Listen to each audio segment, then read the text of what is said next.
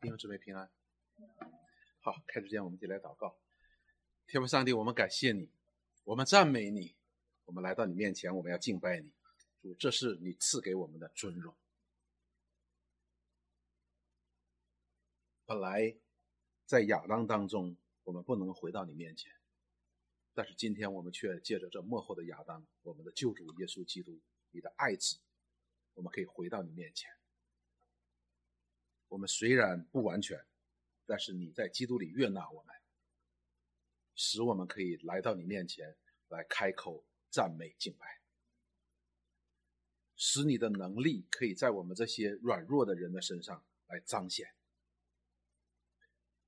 愿你赐福我们今天的敬拜，带领我们今天的敬拜，与我们同在。我们感谢赞美你，祷告奉耶稣基督圣名，阿门。进到第十八章，约翰福音第十八章的时候呢，我们知道主耶稣被卖了。上一次呢，我们十八章的时候，我们也讲到了主耶稣已经被抓起来了。那么我们看，从创呃从约翰福音开始就讲到了说，这个世界要拒绝他，好像光黑暗拒绝光一样，好像罪恶来抵挡这个公义一样，他不接受他。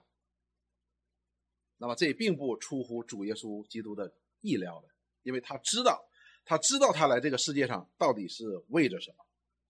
那么接下来他被抓了之后，我们看发生了什么事情。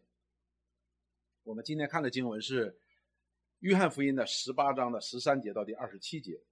首先，那么这些人抓了耶稣之后，开始审判他。我们看审判的程序。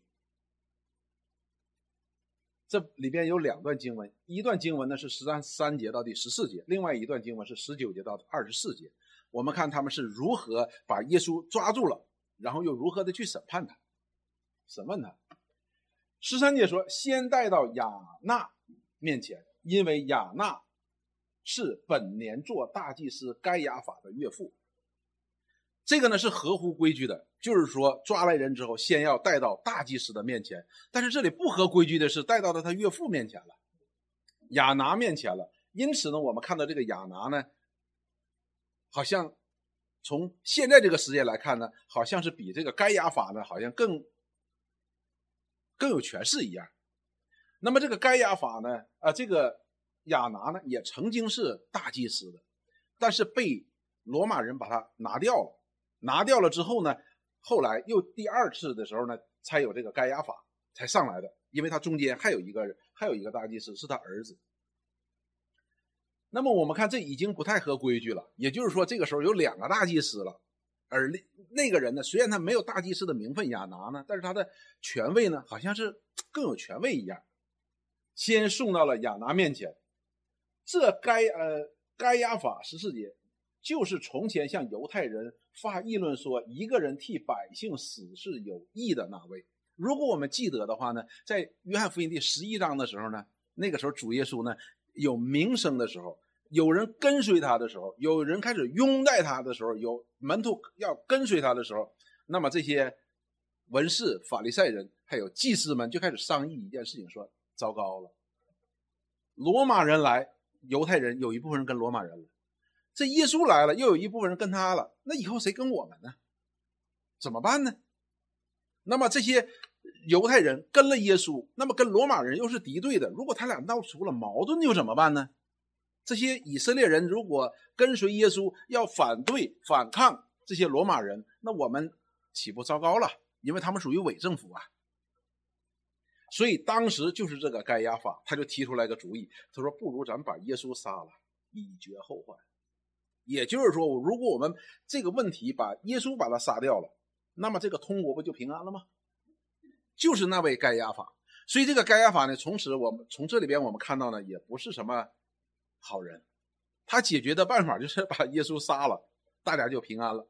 哎，罗马人也高兴了，犹太人也高兴了。哎，我们作为这个呃掌权者的也高兴了。他是这样解决问题的。所以盖亚法这个人是个非常非常的狡猾，非常非常不好的一个。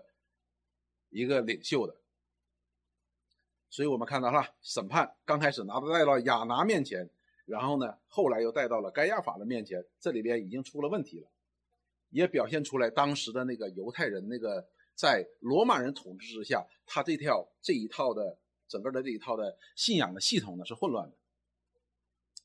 那么第十九节呢开始说，大祭司就以耶稣的门耶稣的门徒和他的教训盘问他，所以开始审问了哈，带到了亚拿的面前，亚拿大祭司开始审问他，审问他，他审问他什么呢？就问你跟你的门徒说什么了呢？你平时教训你的门徒都教训什么了呢？那么我们看耶稣怎样回答，主耶稣回答说：“我从来是明明的对世人说话。”我常在会堂和店里，就是犹太人聚集的地方教训人。我在暗地里并没有说什么，所以，我们由主耶稣的回答来看呢，那么这个大祭司的审问呢，是带着一个带一个引导性的，说你私下里教你的门徒教什么了都，你知道，通常进过公安局的都知道，他都这么审问的。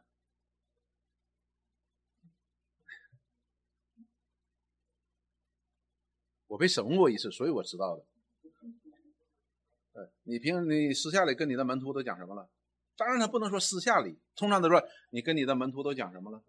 但是主耶稣就回答说：“他说我是明明的对世人说话。”他的意思就是说我不是说我就这几个门徒，而是我对世界上所有的人说话，在面前的人都是讲在明面上的话。我也在会堂和店里，这都是公共场合哈，就是敬拜的公共场合，在那里讲话。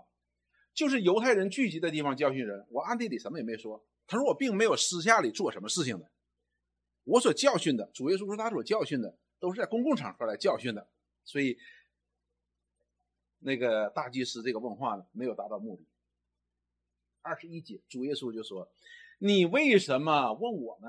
可以问那些听见的人，我对他们说的是什么？我所说的他们都知道。”所以主耶稣就跟他们说。跟这些审问的人说，跟大祭司说，你问问那些听我讲话的人就说了，我没有暗地里讲一句话，都是公开场合讲的，都是见得人的，所以呢，你找人一问就知道我讲什么了，你不必要这样问我。二十二节，耶稣说了这话，旁边站着站着的一个差役用手掌打他，就要打他。这个事情发生在什么时候？保罗受审的时候也发生了同样的事情，所以他就开始打他，说。你这样回答大祭司吗？所以我看看主耶稣回答的实际上是很正式的，就是因为他没有落入这个大祭司问话的圈套，所以他回答说：“你可以，我都是公开场合讲的，你可以问问那些听过的人就可以了，他们都知道的。”那么他就打他，那这个呢是不合规矩的啊。耶稣说：“我若说的不是，你可以指正哪不是；我若说的是，你为什么打我呢？”所以保罗回答也是同样的，说你干嘛打我？这个是不符合律法的。就今天也是如此，你在没有定一个人的罪的之前，他不是个罪犯的。所以你并没有经过详细的审查、审审查这个事情的真还假，你就开始打人了。就是只是我回答你不满意，你就打人了，这是不合理的。亚纳就把耶稣解到大祭司该亚法那里，所以亚在亚拿这里呢，亚拿并没有得到一丝一毫的这样的证据。那么他就把他送到谁？送到该亚法那里了，是捆着送去的啊，是把他绑着的。你知道这是罪犯的待遇哈，这是罪犯的待遇。所以呢，我们看到了前边从亚拿到该亚法，我们看到了犹太人当时的这个信仰是混乱的。第二个呢，我们看这些法律法的执行者，他们本身也是律法的违背者，所以他们完全凭自己的私意。在解决这些问题，而不是按照摩西的律法。主耶稣说：“你这个审问不对，首先你这个审问就不对，你这里有圈套的。第二个，对就是对，不对就是不对，你给我指出来，你干嘛打我？”所以，我们看这个审问呢，程序上来讲是符合规矩的，但是从审问审问这个程序上来讲呢，两个大祭司是不合理的。第二个，他们开始违背律法，这是不对的。所以整个的审判实际上就是一个不义的审判。接下来呢，我们就看到了这个在这个过程当中，就是亚拿和该亚法这段审问的过程当中呢，发生了一件事情。什么事情呢？就是门徒彼得三次不认主。我们都知道，彼得呢总是第一个认主的，是不是？哎，他总是第一个认主的。你是基督，你是神的儿子，我们还跟随谁呢？就跟随你了。你。主说我是谁？他说你是基督，你是神的儿子。所以这是彼得是这样的一个人。但是现在呢，我们却使我们的眼镜掉下来了。彼得三次不认主。我们看十五节到第十八节，西门彼得跟着耶稣，还有一个门徒跟着，那门徒是大祭司所认识的，他就同耶稣进了大祭司的院子。主耶稣这里边讲的哈，我们看是主耶稣被抓起来的时候，带到亚纳他那个地方去了。那么有个院子，那个这个彼得呢也跟着去了。但是我们看到，在克西马尼园，主耶稣被抓的时候，实际所有门徒都跑了，所有的门徒都跑了。但这个彼得呢又回来了，跟着他要离远点看发生什么事情。彼得三次不认主这件事情，在四卷福音书当中都有详细的记载，只有非常非常轻微的一点不同。我们看轻微的不同是什么？那彼得呢，跟另外一个门徒，这里边并没有讲这个门徒是谁，大家有很多的猜测，但是咱这里不做猜测，这不是重点。他就跟着大祭司也混进了院子里边去了。十六节，彼得却站在门外。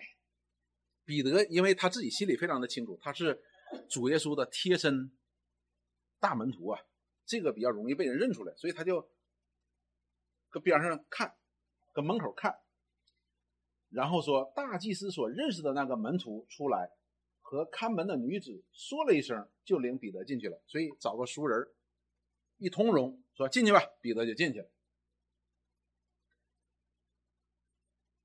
十七节，那看门的使女对彼得说：“你不也是这人的门徒吗？”他找这个熟人是谁呢？就是这个看门这个使女。他们一进去，使这个彼得从使女面前一过，使女说：“哎。”你不是被抓那个耶稣他的门徒吗？彼得毫不犹豫的回答：“我不是。”你知道这个否定是非常的坚决的。他没有说你看错了吧？你忘戴眼镜了吧？而他非常的坚定的说：“我不是。”所以这个否认是很坚决的。十八节，仆人和差役因为天冷，就生了炭火，站在那里烤火。彼得也同他们站着烤火。所以那是个晚上，大家都在那里烤火，因为这个审判是个过程啊。二十五节，西门彼得正站着烤火，有人对他说：“你不也是他的门徒吗？”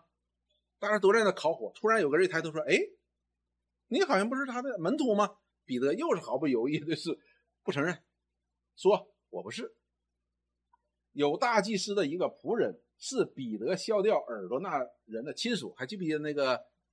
马勒古，他那耳朵削掉耳朵那个，他的一个亲属，我估计他看得非常的清楚，是彼得削的嘛？所以啊，你把我二舅耳朵削掉了啊，他看得比较清楚的记住了。然后呢，说我不是看见你同他在那园子里吗？还把我二舅耳朵砍掉了。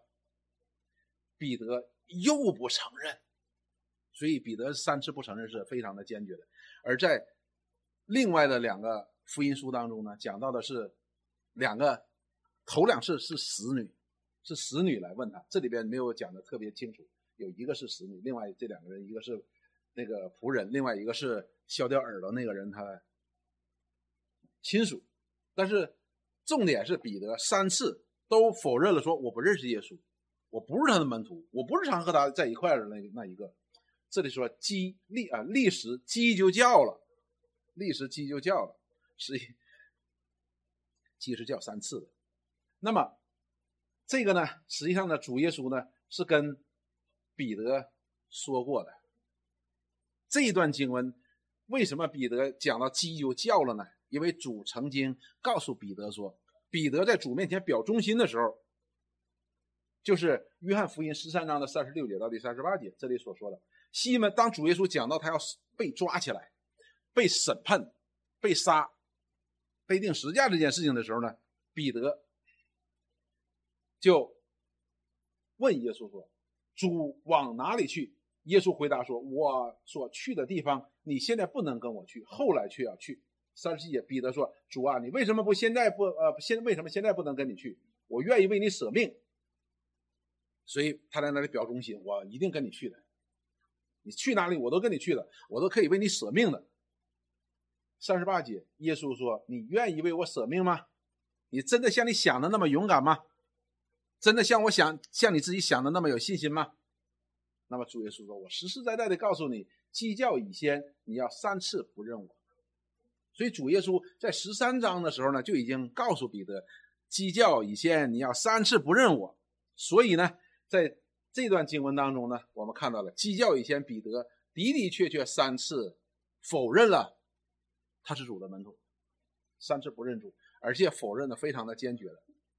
没有丝毫的犹豫的。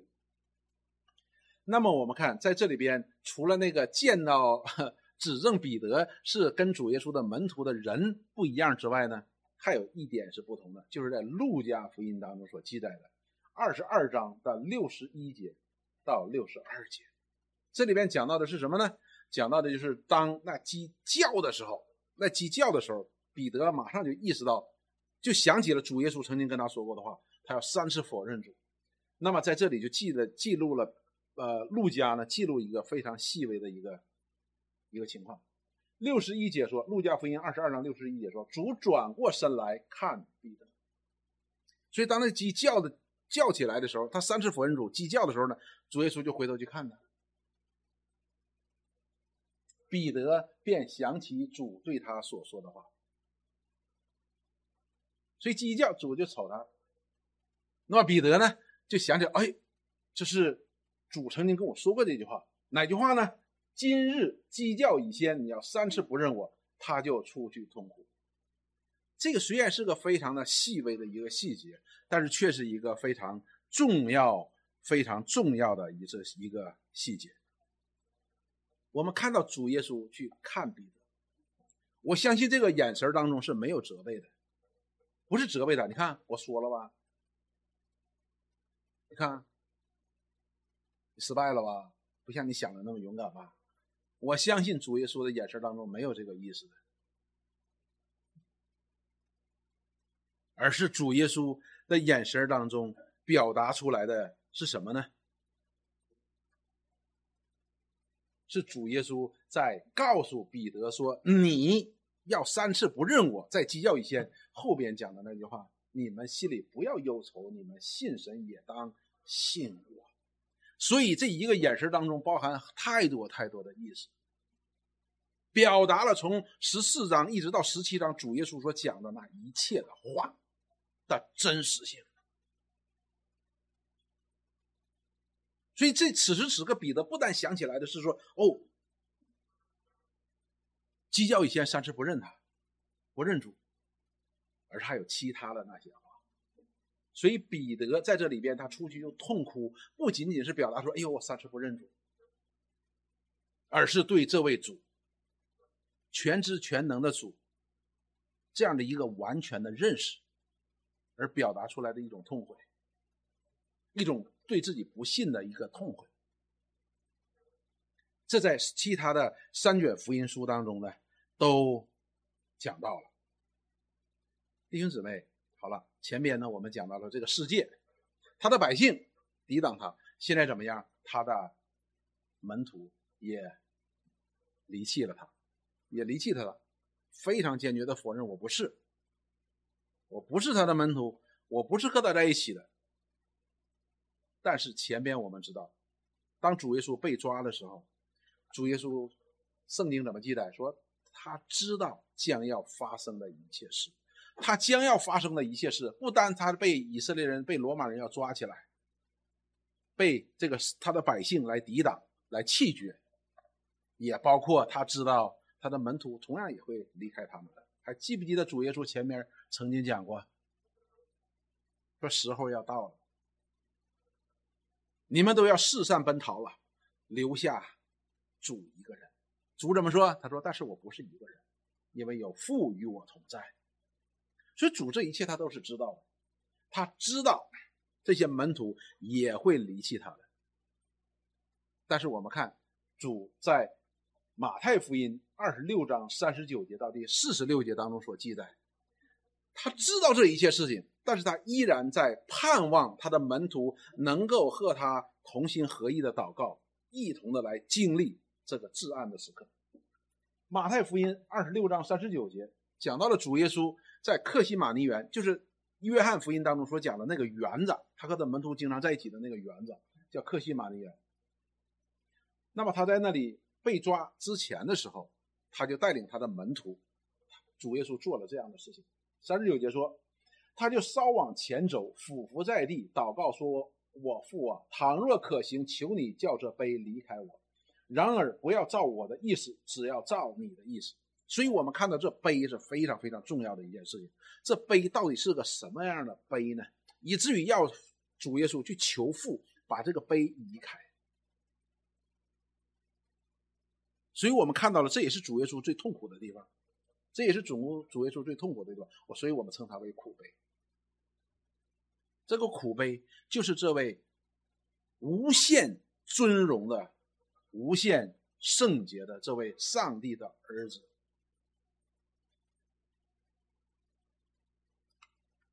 他要承担神百姓所有的罪，并且被神转眼不看。父看他的时候，好像看一个罪人。弟兄姊妹，你我们可能会想说，那有啥了不起的？因为我们是罪人，所以我们觉得了不起，没什么了不起。但是你要知道，他是绝对圣洁，他是神的儿子。但是父看他，却要看得像罪人一样，要向他发怒的，要把他所有的怒气全部倾倒在他身上。这个怒气有多大呢？以至于太阳都隐藏了啊！遍地都黑暗了，这是他最痛苦的悲。他说：“若可行，把他离开。”所以此时此刻呢，我们看到主耶稣心里边也是极度的忧伤，这是他自己说的，他心里极度忧伤。但是面对这样的苦悲，他依然说：“父啊，要成就你的意思，只要你的意思成就，不要按照我的意思。”然后他就来到了门徒那里，见他们睡着了。主耶稣去祷告之前，告诉他们说：“你们在这里等着我，你们在这里好好祷告啊，要好好祷告。”主耶稣就去祷告。那么现在回来了，见到门徒那里，看到门徒睡着了，因为是晚上嘛，刚才也刚吃完饭，吃的也挺好，就对彼得说：“怎么样？你们不能同我警醒片时吗？”因为他们睡着了，主就主耶稣就告诉门徒说：“你干嘛？”怎么睡觉了？不是祷告吗？他说：“你们不能同我警醒片时吗？总要警醒祷告，免得入了迷惑。你们的心灵固然愿意，肉体却是软弱了。”所以，我们看到，当主耶稣被抓在园子里边，彼得三次不认主，也应验了主对他所讲的话，是不是？你入了迷惑，你心灵固然是愿意的。在十三章当中，你表了那么好的忠心，但是你的肉体总是软弱的。你需要的是祷告，需要的是警醒。所以，我们看到了主耶稣在此时此刻要面对着至暗时刻的时候，就是他要上十字架的时候，面对羞辱，面对被钉十字架的这样的死亡的时候，他是非常非常的盼望他的门徒们能和他一起来经历着这样的时候，在祷告当中来得到力量，来面对这样一个。至暗的时刻。那么，我们所看到的，当主耶稣被抓的时候，不但门徒四散奔逃，并且这大徒弟呀、大门徒彼得，竟然三次不认主。尽管主对这样的门徒有这样的一个盼望，和他一同警醒，一同祷告。但是他知道这一切事情会发生，他知道不但这个世界要弃绝他，他也知道这他的门徒们也会背弃他。但是我们由此我们就看到，在想主耶稣回头看彼得那一眼的时候，不是埋怨，也不是恨，也不是责备，而是一种充满了爱的。你看。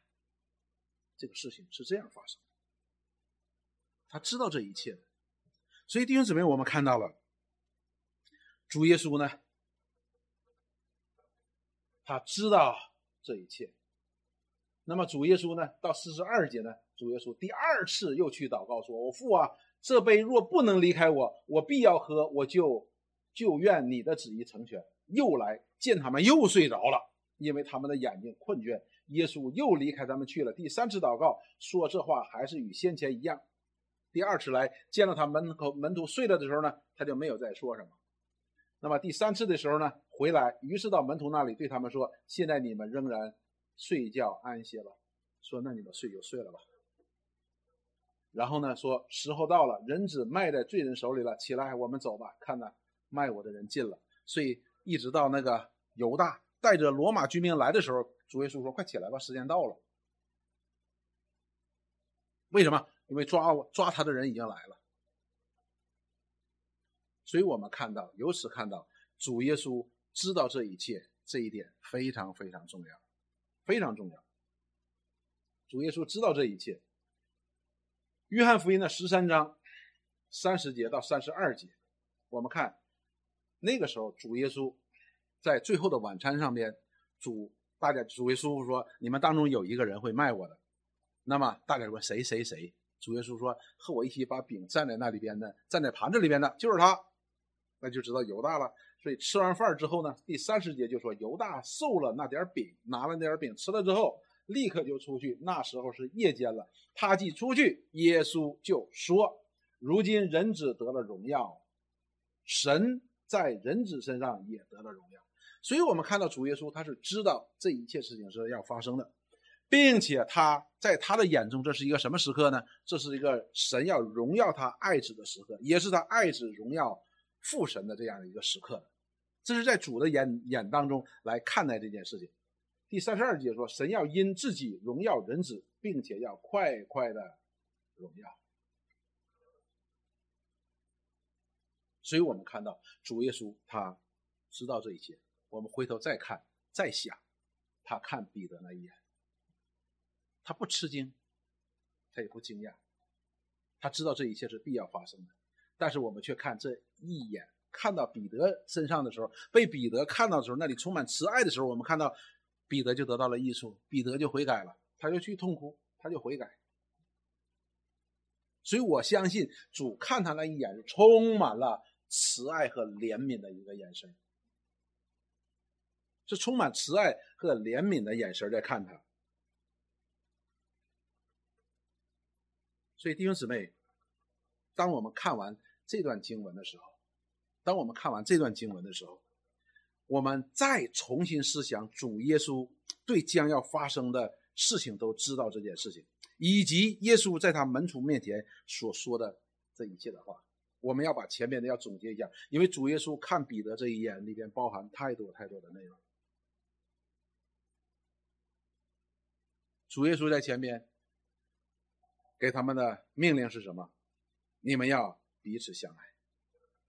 你们要彼此相爱。他说：“我怎样爱你们，你们就要怎样的来彼此相爱。”当我们回头再去看主耶稣说对门徒讲的这些话的时候呢，我们就会更加深刻的去明白，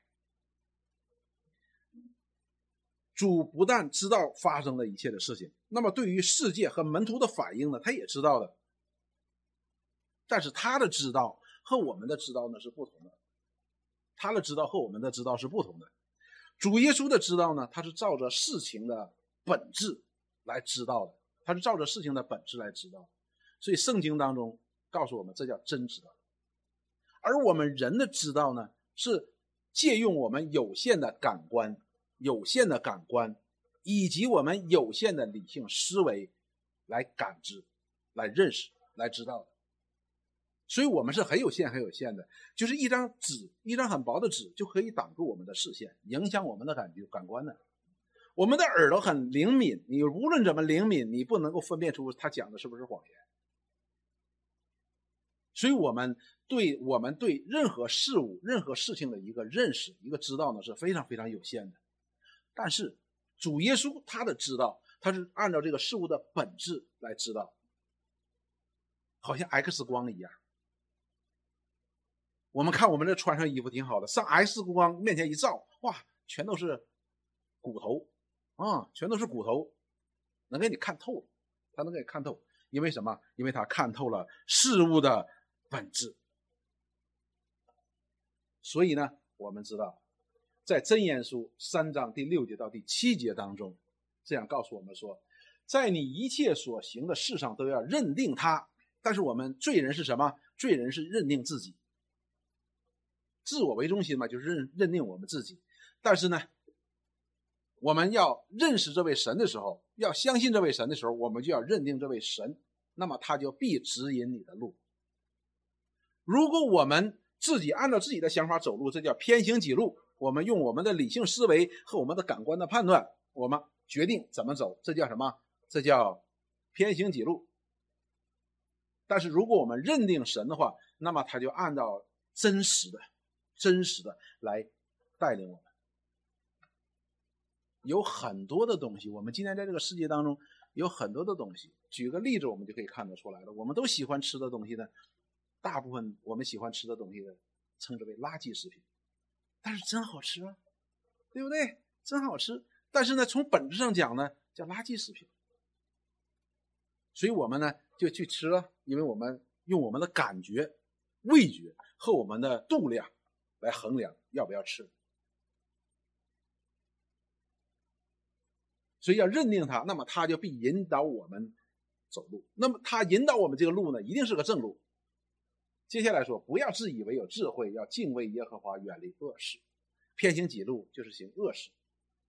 所以弟兄姊妹，我们主耶稣在这里已经为我们诠释了，他知道，借着他知道，他说如何来面对他面前所发生的一切的事情，如何面对的，不要按我的意思，你要按你的意思成就。这对于我们每个基督徒都是非常非常重要的。我们来看，主耶稣面对这个世界的拒绝、世界的弃绝，以及面对他的百姓的弃绝、面对他门徒的弃绝，我们今天如何解读呢？我们今天解读通常把它叫做文化冲突，啊，叫文化冲突。所以当讲到文化冲突的时候呢，人们就想出各种办法进行文化的调和，调和哈，彼此之间的调和、通融。而主耶稣向我们所启示的，那这不是简单的一个文化的冲突的问题，而是真理和罪恶、光和黑暗之间的冲突是不可调和的。所以主耶稣就勇敢的去面对他所要面对的。这是我们今天基督徒真的要学习的，真的要学习的。这不是一个简单的问题。弟兄姊妹，主耶稣被钉死在石架上。不是他没有把这件事情调和好，然后说：“哎，钉死他了，完了，这事儿没做好，钉死了。”不是，他死是必然的。他知道他来是做什么的，他就是那那一只在祭坛上的那个被杀的羔羊，他是一定要被杀的，一定要被献上的，他一定要借着他的死和他的复活来给神的百姓赎罪的，才能够将神的百姓从罪恶当中拯救出来的。他的死就是为。他的百姓所付出的代价，拯救他百姓所付出的代价，这是必须的。弟兄姊妹，我们都是这位神的羔羊被献上的受益者，我们都从中得到了益处。是什么？就是我们在上帝的面前，神的愤怒被平息了。为什么？因着这位耶稣他的死，这是他的使命。记不记得主耶稣在前边？的时候曾经讲过，他来到众人当中开始宣告福音的时候，他就开始讲，他来，他是从天上来，他带着一个使命，这个使命是什么？就是要将神的百姓从罪恶当中拯救出来。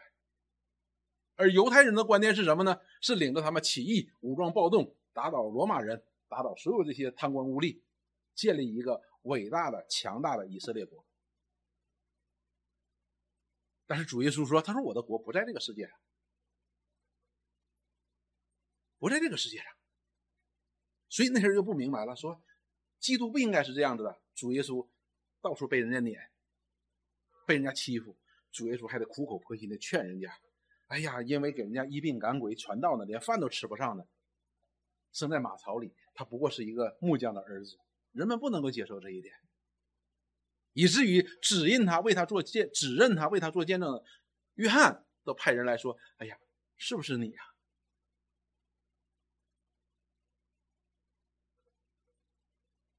这是他从父那里所领受来的一个使命，他谦谦卑卑的来到这个世界。还记不记得我们查马太福音当中所查到的？他不喧嚷，他不争竞，是不是？街上也听不到他的声音，他只把公理传扬给人，引人向上帝。这是他一定要做的。主耶稣在马太福音二十章二十七节到二十八节，曾经也讲过这样的事情。当他的门徒争论谁为大谁为小的时候，主耶稣二十七节说：“谁愿为首，谁就必做你们的仆人。正如人子来，不是要受人的服侍，乃是要服侍人，并且要舍命做多人的属下。”所以主耶稣他对自己看得非常的清楚，他对自己在父面前所领受的使命是非常非常的清楚的，所以他就勇敢的向前。因此我相信，他看。彼得的那一眼，那里面是充满了慈爱和怜悯，我们通常称它为怜爱。他看到了人的软弱，甚至于这位表面非常的刚强、非常的勇敢的彼得，主耶稣都可以看到他里边的软弱。我们对我们的儿女呢，常常不能够接受我们儿女的软弱，我们也不能够接受弟兄姊妹的软弱的，所以我们的脾气就很不好，我们看人的眼神是这样的。一定不像主耶稣那眼神但是主耶稣看我们呢，他知道我们不过是尘土，他知道我们心灵是很愿意的，我们愿意，我们真愿意，不是不愿意，也不是假愿意，我们是真愿意，但你肉体是软弱的，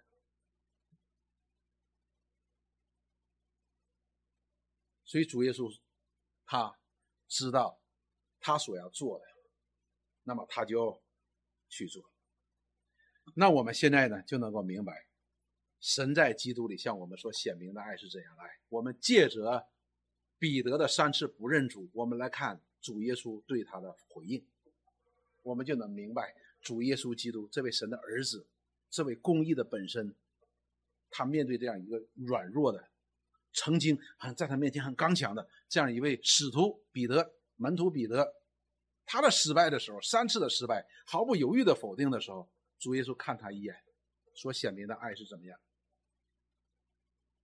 保罗呢，在罗马书当中第五章的第七节到第八节说：“为一人死是少有的，为人人死或者有敢做的，这我们都知道了。”那么第八节说：“唯有基督在我们还做罪人的时候为我们死，神的爱就在此向我们显明了。”在彼得的身上是彼得还否定他的时候，离弃他的时候，主依然爱他。当他复活的时候，那天奥瑞克博士跟我们讲了《约翰福音》二十二章，主耶稣说：“你牧养我的羊。”指谁说？彼得，你牧养我的小羊。不但没有主，不但没有怪他，没有离弃他，而是什么？而是还把教会的这样的重担担在彼得的肩上，因为主知道我们是怎样一个人。所以我常常为一件事情感谢神，就是他给我们祷告的权柄，他的灵住在我们的里边。为什么？因为他知道我们不行。你试一试，如果把这个主的灵拿走，你再把这祷告的权柄拿走，你能做什么？除了犯罪还能做什么？什么都不能做，就偏行己路呗。所以我们知道，不是我们神主。神在主呃主耶稣里边向我们所生发出来的爱，所显明的爱，不是我们完全配得的，我们连一丝一毫都不配得的，而是我们还做罪人的时候，好像彼得一样，我们否定你不是我的主，你不是我的主，我不认识你。但是主耶稣的爱眼睛当中依然带着爱，依然带着这样的连续。约翰福音十三章三十四节到第三十五节，主耶稣。在前面十三章告诉他们说：“我赐给你们一条新命令，乃是叫你们彼此相爱。彼此相爱。那接下来说，我怎样爱你们，你们也要怎样相爱。我们看到了，主耶稣是何等的盼望他的门徒们能和他一起来经历这个黑暗的时候，与他一同看这父的荣耀的作为，一同看人子是如何在父里边得荣耀的。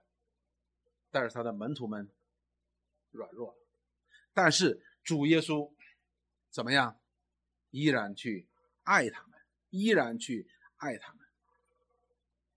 面对他这个最爱的这个门徒彼得的三次不认，他依然爱他们。他说：“你们也要以这样的爱来彼此相爱。”嘿，我们不要说人家否认我们三次啊，你不同意我都不行啊！你看我一眼，眼神不对都不行，是吧？你做点什么事得罪我了，那也不行。那不是主耶稣爱我们的爱的，但是就是这样的爱，才能够使人。可以看出我们是主的门徒。三十五节说：“你们若有彼此相爱的心，这个彼此相爱的心，必一定是主耶稣怎么样爱我们的爱来彼此相爱。众人因此就能认出你们是我的门徒了。”接下来，路加福音九章二十三节到第二十四节，主耶稣这样说：“耶稣又对众人说：若有人要跟从我，就是做他的门徒哈，就当舍己。”天天背起他的十架来跟从我。要想做主的门徒，必须舍己。舍己的意思是什么呢？就是没有我，没有我，我不做我自己的主。那我没有不做我自己的主，并不是说这个人没有主意啊，而是主耶稣做我的主。我得舍己，然后呢，天天背起自己的十架来跟从。这我们反复讲过许多遍。弟兄姊妹，我们愿不愿意舍己？我们是不愿意舍己的，没人愿意舍己的。但是你说我们愿意舍己呢？我们又不愿意让主来做主，这是很大的一个问题的。即便是我们愿意舍己，我们也不愿意让主来做我们的主。给举个例子就知道了。比如说两个弟兄，我跟村民弟兄闹了矛盾了，或者我得罪村民弟兄，或者村民弟兄得罪我，总而言之，咱俩互相得罪了。他瞅我也不顺眼，我瞅他也不顺眼，是吧？然后我就舍己啊，我说算，算，我舍己，我舍己。中国人舍己怎么舍己？惹不起，那咱躲得起，对吧？下周的时候咱假装没看见呗，是吧？我就觉得这是最大的舍己了，是吧？我不怪你。但是圣经当中告诉我们，舍己是什么？你得去爱他。这哪是舍己呀？你说这哪是舍己呀？所以我们千万不要把舍己简简单单的放弃，说啊，我我我就把我自己放下，而是要主耶稣来做你的主。不是仅仅说我舍己了，我不理你了就完事儿了，这事儿我不不计较了，而是你要去爱他，你去爱他，你去爱他。你说不对呀，那不是舍己啊，那我付出代价了，因为他他得罪我嘛。是的，主耶稣看他门徒那一眼的时候，他在做什么？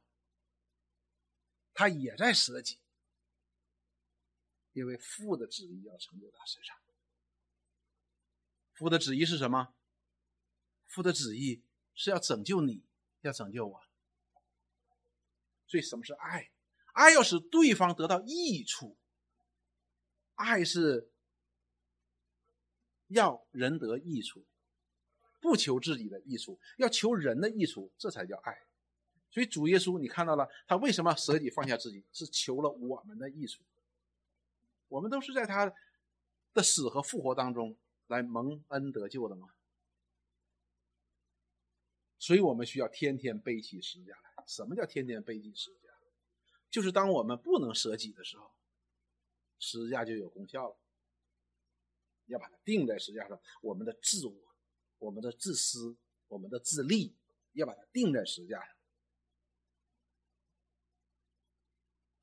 二十四节说：“因为凡要救自己生命的，必要上吊生命；为我上吊生命的，必救了生命。”那么前一节经文：“凡要救自己生命的，必要上吊生命的意思什么呢？凡以自我为中心的，不想舍己的，我要做我自己的主的，这样的人是死定的。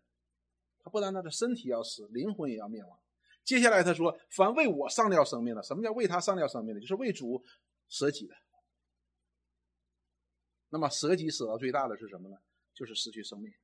主说，必在他荣耀的日子，我们和他一同复活，要得到生命。所以弟兄姊妹，我们从今天这段经文当中来看，我们要看到，你是软弱的，我是软弱的，我们都是软弱的，唯有我们的主是刚强的。他的刚强不是我们人的刚强，是神的刚强。好像今天主席领我们所读的那段经文一样，他的道路高过我们的道路的。人以为愚拙，但是这恰恰是神的智慧。这人的智慧就显出人的愚拙是真的愚拙。我们是自以为聪明，像以色列人一样。以色列人觉得说，这位基督来了，哇，我们以色列人就有救了，就好像我们当中出了一个孙悟空，呃，齐天大齐天大圣一样，哇，想打谁打谁。他不是这样来做的，因为他的国不属于这个世界，而这个世界将在堕落当中灭亡，而我们却要被他接到他永恒的荣耀当中，与他同在，直到永远。他的国不属于。这个世界，而我们忽略了一件事情：我们是完全不配进那个国的。因此，他才需要道成肉身来爱我们。这个爱如何体验？就是他被钉死在十字架上。弟兄姊妹，所以我们今天这段经文要想起前面他所讲，让我们来彼此相爱，并且要以他爱我们这样的爱。来彼此相爱，这才能够知道，人才能知道我们是他的门徒，他是我们的榜样，我们需要去学习。我们弟兄姊妹彼此相爱呢，需要的是学习舍己，为了对方的益处，为了对方的益处的缘故，我们要学习舍己，来彼此相爱，而不是埋怨。我们需要了解，我们都是软弱的，不单对方是软弱的，我们也是软弱的。只是有些时候，我们有些时候我显得很刚强，有些时候显得很软弱，但是我们都是软弱的。所以，我们彼此相爱的时候，我们需要彼此包容、彼此接纳、彼此扶持、彼此相顾。这是圣经当中教导的，圣徒之间要彼此相顾的，不要单顾自己的事儿。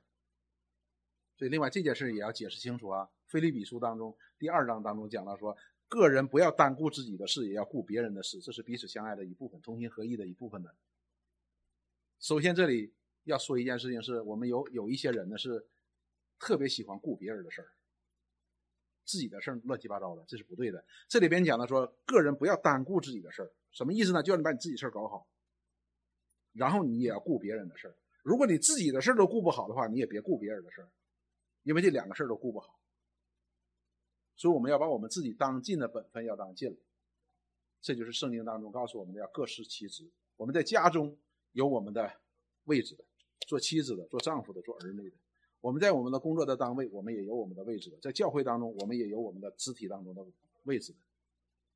我们要各尽其职，来彼此服侍，再能彼此联络。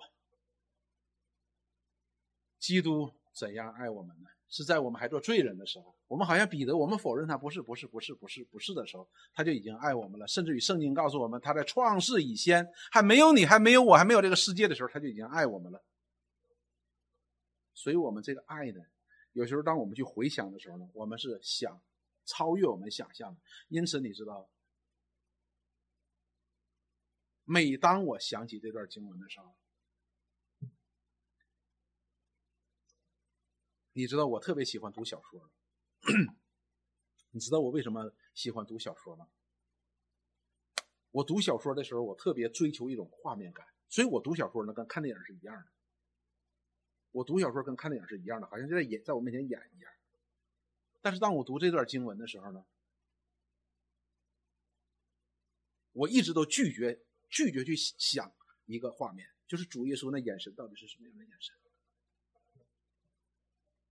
我强烈拒绝这个画面感，真的，我不敢去想。想着我我我一定要打断的，不可以想的。你知道为什么？因为我不敢面对，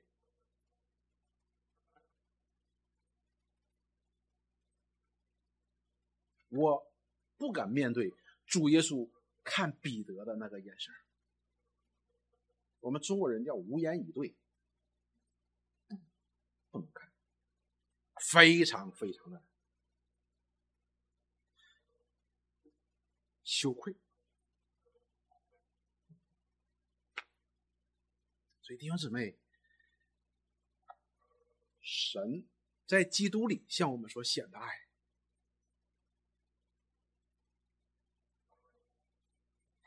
远远超过我们想的，远远超过我们所想的。我们在这样的爱里边，主说你们要彼此相爱。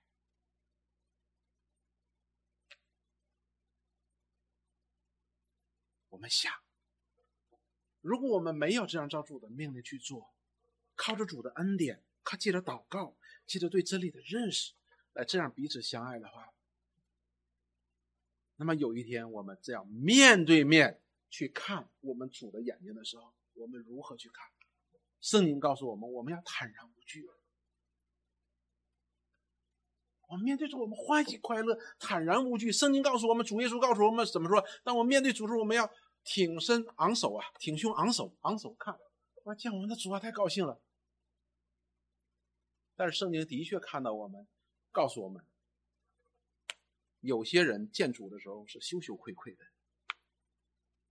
盼望我们不要做那羞羞愧愧的。当然，我并不是说我们在上帝面前来到上面，哎，我全都是值得的，我在世一生我做的都很好。但是至少。在主今天没有再来，他把这些话告诉我们，让我们看到神对我们的爱是何等的长阔高深，让我们试着去想，我们去思想这些事情，使我们能够因着对基督的爱认识的更深，而使我们对主的爱也更深，使我们能彼此相爱的心也能够更深。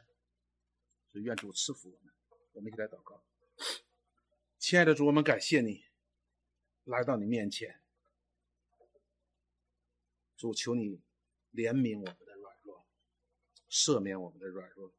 我们也常常像你的使徒门徒一样，我们心灵固然愿意，我们的肉体总是软弱。主，但是你给我们那又宝贵又极大的应许，你也给我们祷告的权柄。你也赐给我们你的灵住在我们的里边，成为我们随时的帮助。主，我们就没有什么可以推诿的。求你怜悯，帮助我们，使我们在认识你的上边，我们可以竭力；使我们在爱你的上边也可以竭力，以至于可以被你的爱所充满，使我们的喜乐可以充足。使我们的平安也可以充足，使我们所信的都是有根有基的。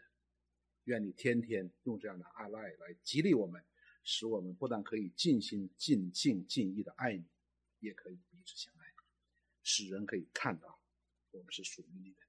我们感谢赞美你，祷告奉耶稣基督的圣名，阿门。